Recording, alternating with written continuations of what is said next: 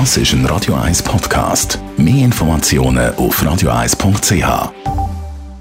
Die Morgenkolumne auf Radio 1 präsentiert vom Grand Casino Baden. Grand Casino Baden.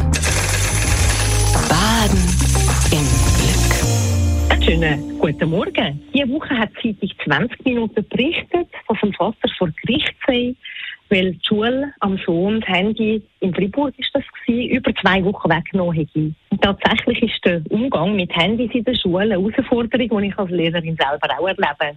Es gibt wahrscheinlich keine andere äh, Regel, die weniger eingehalten wird, als die, dass man das Handy nicht benutzen sollte, außer das ist mal erlaubt im Unterricht. Ich habe da schon verschiedene Massnahmen selber ausprobiert. Zum Beispiel, dass wir diskutiert haben, wie viel Energie das es kostet, wenn man immer wieder aus dem Prozess rausgerissen und abgelenkt wird. Oder dass am Anfang von der Stunde alle das Handy abgehen und dann in der Pause oder am Schluss wiederholen. Oder dass Einzelne abgehen, wenn sie Mühe haben, damit umzugehen. Es gibt, glaube ich, keine allgemeingültige Regel da, die immer einfach funktioniert. Was ich aber schon noch schwierig zu nachvollziehen finde, ist, wie eine Schule kann an einem Kind oder Jugendlichen das Handy auch außerhalb der Schulzeit wegnehmen. Also ich finde das noch problematisch vom Rechtsverständnis her.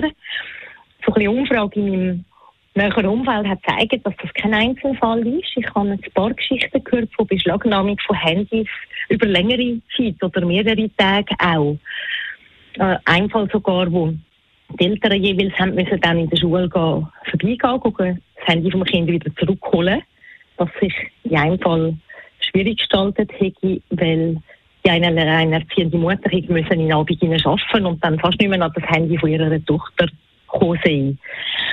Auf der höheren Schulstufe gibt es auch die Methoden von der Klassenkasse, wo man die Regelverstöße einzahlt.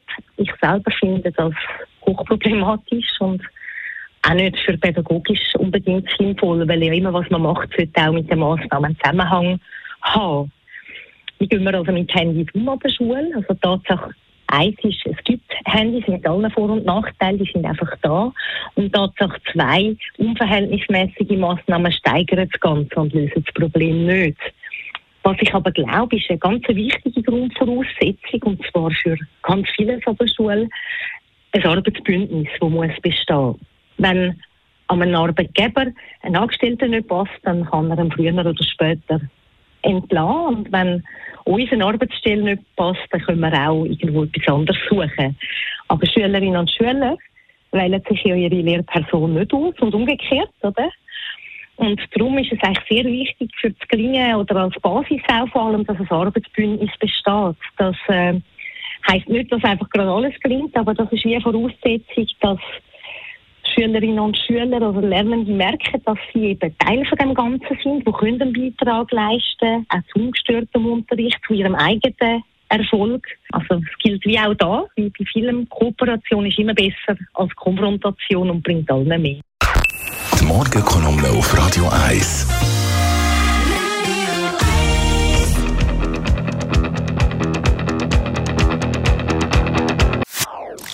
Das ist ein Radio 1 Podcast. Mehr Informationen auf radio1.ch.